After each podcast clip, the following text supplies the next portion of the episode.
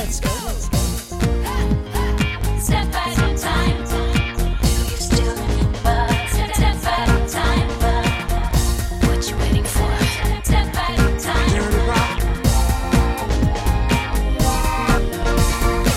Bonjour à tous, je m'appelle Thibaut et vous écoutez le Jour Pop, le podcast qui vous révèle tous les secrets des tubes pop.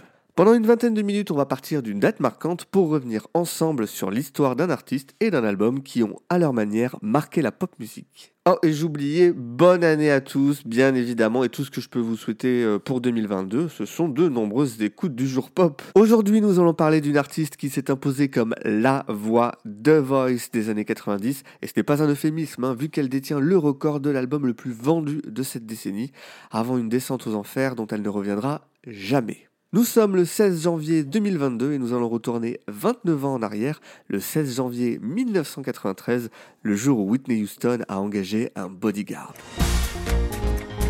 Step at a time. 16 janvier 1993, voilà 8 semaines que Whitney Houston domine les charts américains avec son tube I Will Always Love You et les charts du monde entier tout court, hein, vu que son tube s'est classé numéro 1 partout. Et spoiler, en France, il faudra attendre la fin janvier 93 pour que Whitney décroche la première place. Le temps pour les Français de se lasser de Jordi, qui a quand même passé 4 mois en tête des ventes. Je m'appelle Jordi et 4 ans et je suis petit? I Will Always Love You, c'est une consécration internationale pour Whitney Houston qui s'est déjà imposée comme une des stars majeures des années 80 en ayant écoulé près de 20 millions d'exemplaires de chacun de ses deux premiers albums et enchaîné les numéros 1.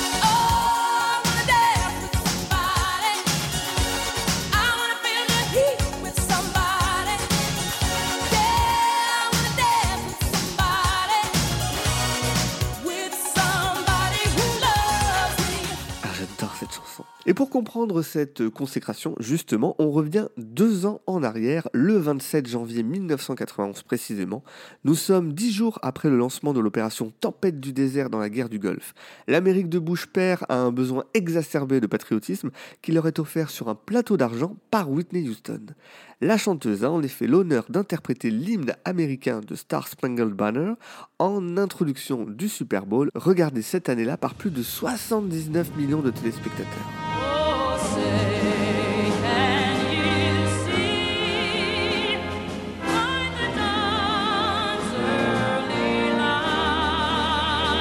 L'interprétation de Houston est unanimement saluée par la critique et par le public, à tel point que sa maison de disques l'exploite en CD single avec une réédition dix ans plus tard suite aux attentats du 11 septembre. À ce moment-là, Whitney Houston est au sommet de sa popularité. Et évidemment, les studios d'Hollywood lui font des ponts d'or pour lui offrir son premier premier rôle sur grand écran. Faute de temps et de tomber sur la bonne histoire, Houston en décline beaucoup.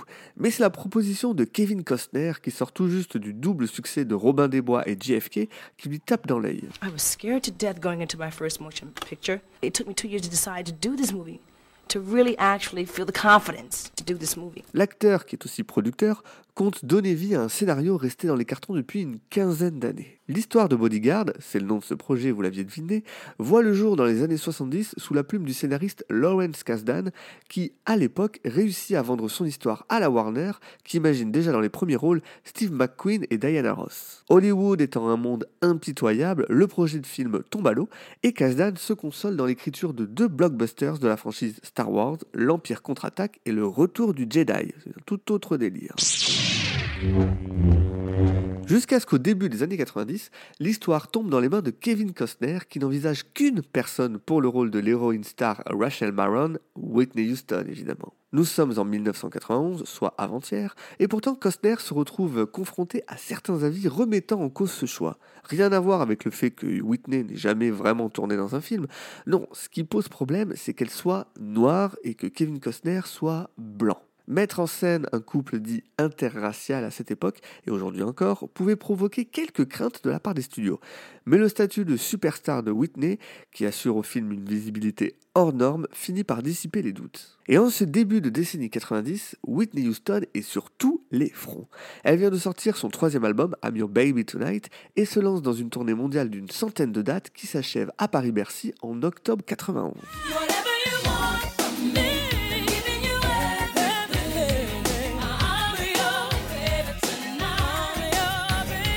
Whitney Houston ayant un peu de place dans son agenda fin 91, la production de Bodyguard est officiellement lancée. Et Whitney Houston, qui est déjà au sommet, s'engage dans un projet qui va changer sa carrière et la propulser au rang de légende. Et ça, on va en parler tout de suite. Rachel, je ne veux pas qu'il y ait d'ambiguïté sur ce que je fais ici. Ça me paraît très clair. Vous me payez pour vous protéger, je vous protège. Alors qu'est-ce qui vous gêne? J'ai peur de ne pas être là quand il faudra. The Bodyguard sort dans les salles américaines le 25 novembre 1992 et deux semaines plus tard en France sous le titre simplifié Bodyguard. Et au Québec, ça s'appelle Le Garde du Corps, mais je vous évite l'accent. Et c'est un carton. En seulement trois semaines, le film cumule plus de 2 millions de spectateurs en France et à l'échelle internationale, il devient rapidement le deuxième plus gros succès de l'année 92 derrière Aladdin de Disney. Deux films en partie musicaux qui dominent le box-office, c'est assez singulier pour le souligner, et rappeler que dans la première moitié des années 90, studios et maisons disques ont souvent allié leurs forces pour créer des monstres de divertissement. En particulier Disney qui connaît un nouvel âge d'or à partir de 1989 avec La Petite Sirène.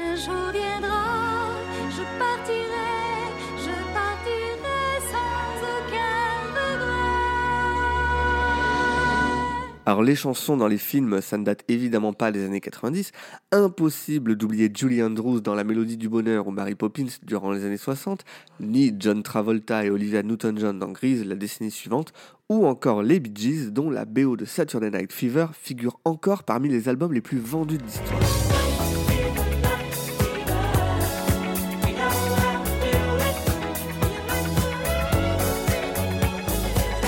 Et à la fin des années 80, deux films vont démontrer l'intérêt majeur d'une BO réussie pour une comédie romantique. Tout d'abord, Dirty Dancing en 1987, film à petit budget qui deviendra culte, notamment grâce à sa bande originale écoulée à plus de 30 millions d'exemplaires. Puis, en 1990, une très très bonne année, un film produit par Disney, à l'origine intitulé 3000, mettant en scène un jeune et beau milliardaire qui propose donc 3000 dollars à une jeune et jolie prostituée pour passer une semaine ensemble. La BO embarque un titre de Roy Orbison, vieux de 25 ans, qui change non seulement la couleur du film, mais également son titre. 3000 devient Pretty Woman.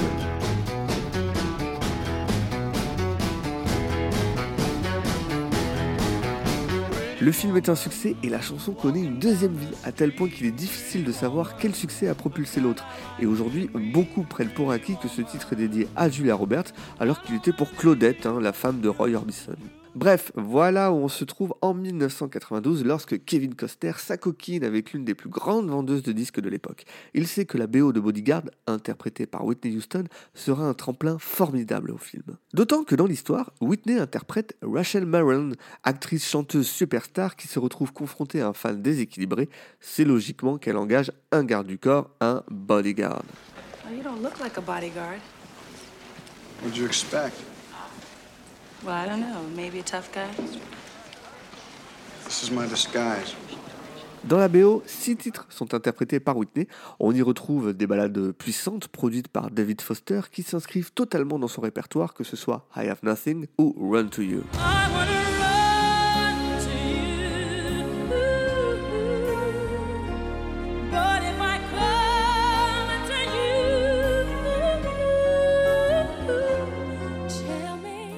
D'un autre côté, on trouve des morceaux plus surprenants pour Whitney Houston. Le très disco I'm Every Woman, reprise d'un titre 70s de Chaka Khan, ou le très Janet Jacksonien Queen of the Night, notamment coécrit par Babyface.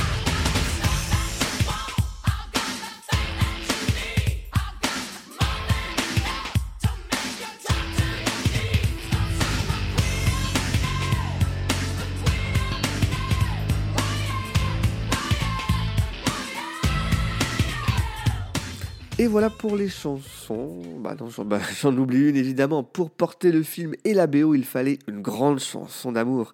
Whitney Houston et David Foster travaillent sur une reprise de What Becomes of the Broken Hearted, titre soul de 1966 interprété par Jimmy Ruffin.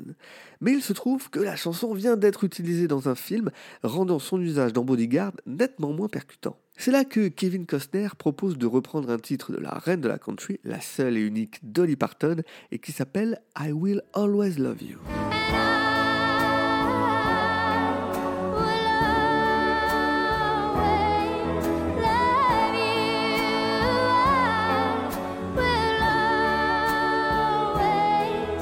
We were on a mission searching for songs for the bodyguard. What would be the song, the song that is going to make this movie tie together? We heard Dolly Parton's song before, and I said, I went by it, you know, because it was a country version, and I, you know, really wasn't listening. Kevin brought it back to me in the trailer one day, and he said, I'm telling you, this is the song. You said you must listen to the song. I cleared the trailer and I listened to the song, and it hit me. I was like, oh, he's so right. I can't go anywhere without singing I'll Always Love You. It's just that song I have to do. Interprétée par Whitney Houston, la Bleuette Country devient une ballade pop surpuissante.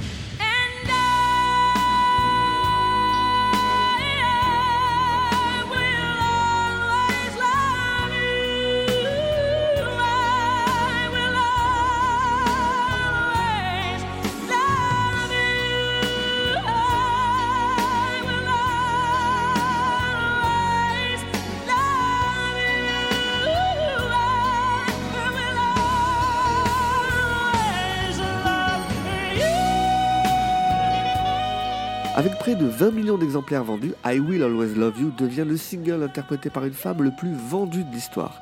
C'est évidemment le jackpot pour Dolly Parton qui a écrit et composé la chanson et qui se fiche bien qu'on oublie qu'elle l'ait créée du moment qu'elle touche ses royalties. People say, well, that's Whitney's song. I said, that's fine. You can give her the credit. I just want the cash. Le morceau devient un phénomène et propulse la BO en tête des ventes dans le monde entier. Plus de 40 millions d'exemplaires écoulés et donc la BO la plus vendue de l'histoire. Mais Whitney ne chante que sur une phase de l'album, hein, pour ceux qui l'écoutent en vinyle ou en cassette. L'autre étant occupé par des artistes d'Arista, le label de Houston, qui gère également la supervision du disque. On y retrouve la star du saxo, Kenny J, ou encore le girls band de Soul System. Alors ça ne vous dit probablement rien, mais auditeur du jour pop, je pense que vous connaissez la chanteuse principale qui n'est autre que Michelle Visage, oui, celle qui deux décennies plus tard se fera un nom en devenant l'intransigeante juge de RuPaul's Drag Race. Here it is another day, so dark and gloomy. My situation's real, sad and sullen to me. Because my love is not here for my kiss. All I have is thoughts of yesterday's bliss. Le Girls Band connaît une carrière très éphémère, juste cette chanson en fait, mais quand tu figures sur un des albums les plus vendus de l'histoire, on va dire que ça compense bien. Fun fact, en 2019, Kevin Costner révèle qu'une suite de Bodyguard était envisagée, non pas avec Whitney, mais avec Lady Di. Le projet a même été très avancé, puisqu'un scénario devait être proposé à la princesse Diana, qui avait préaccepté le projet. Hélas, Kevin Costner n'aura pas le temps de lui proposer le scénario avant son accident mortel en août 1997. Le succès de Bodyguard, couplé à celui d'I Will Always Love You, feront de Whitney Houston une des figures majeures de la pop des années 90, formant avec Maria Carey et Céline Dion, qui ont chacune déjà leur jour pop, un trio de divas qui laisseront une empreinte indélébile faite de tubes, de larmes scintillantes et de disques de diamants sur cette décennie. Si tout réussira à Whitney dans les années 90, le nouveau siècle lui sera en revanche fatal. Et ça, on va en parler tout de suite. A.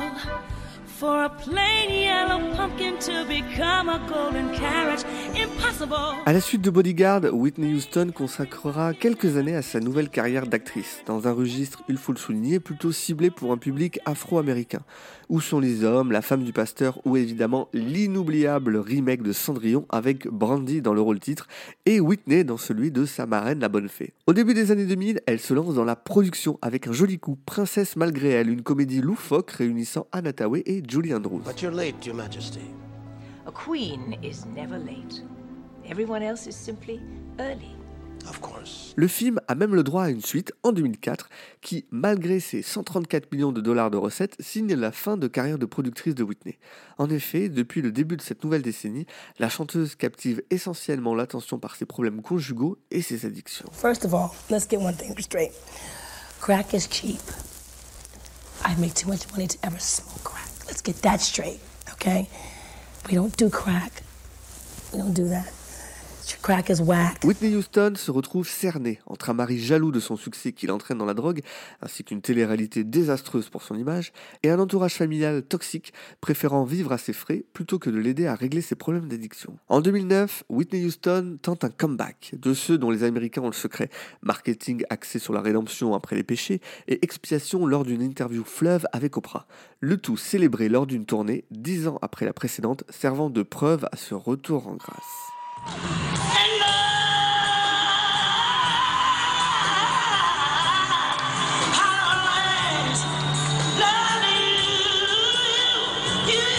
Donc oui, c'est vraiment Whitney Houston que vous venez d'entendre.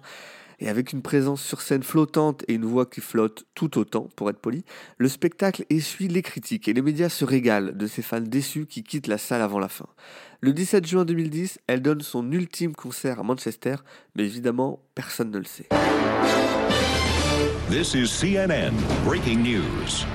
Hello, everyone. I'm Don Lemon live at the CNN World Headquarters in Atlanta. You're looking at that picture of Whitney Houston, and it does say 1963 to 2012 because CNN has confirmed that Whitney Houston has died at the age of 48. Uh, Beverly Hills. Whitney Houston s'éteint le 11 février 2012, quelques heures après avoir été retrouvée inconsciente dans la salle de bain d'un hôtel de Beverly Hills. L'annonce de sa mort fait la une du monde entier, mais surprend hélas peu compte tenu des déboires accumulés depuis 10 ans. Dans les mois qui suivent sa disparition, Whitney Houston vend plus de 3 millions d'albums et 20 ans après sa sortie, I Will Always Love You réintègre le top des meilleures ventes. Trois ans plus tard, le destin s'acharne avec le décès tragique de sa fille, Bobby Christina, à tout juste 22 ans. Oui, oui, la fin de cet épisode est ultra déprimante. La gestion de l'œuvre de Whitney Houston se retrouve donc dans les mains de ses deux frères. C'est ainsi qu'en 2020, ils décidèrent de la remettre en scène en hologramme, un show très vite macabre qui, peut-être heureusement, fut interrompu par Miss Covid, mais qui s'est tout de même installé depuis quelques mois en résidence à Las Vegas. Pour les plus curieux, vous m'en direz des nouvelles. hein. En 2022, dans une époque où la nostalgie bat son plein, je sais de quoi je parle, on parle de la sortie prochaine d'un remake de Bodyguard dont le scénario serait actuellement en écriture. Alors pas d'hologramme de Whitney dans les parages, mais des duos plus ou moins fantasques. On parle notamment de Channing Tatum et Cardi B. Bon, dix ans après sa mort et 30 ans après la sortie de Bodyguard, la magie de la voix et des interprétations de Whitney Houston reste En réécoutant ses chansons, on oublie très vite les années sombres et on se dit qu'elle restera unique et inégalée. Un pas de plus vers l'immortalité en somme.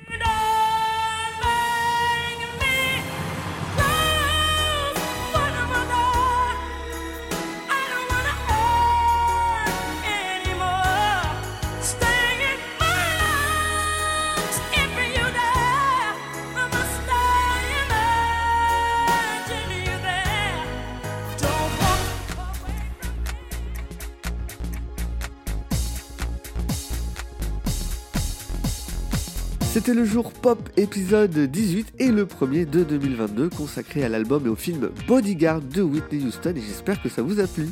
Comme d'habitude, si c'est le cas, n'hésitez pas à partager l'épisode et à parler du jour pop autour de vous. Et nous, bah, on se retrouve sur les réseaux sociaux, Instagram, Twitter et TikTok, at le jour pop partout. Et si ce n'est pas fait, n'hésitez pas à donner votre avis et une bonne note au podcast sur Apple Music et Spotify. Comme ça, hop, ça lui donne encore plus de visibilité. Merci pour votre fidélité et on se donne rendez-vous très vite pour un nouveau jour pop. D'ici là, prenez soin de vous et moi je vous dis à bientôt?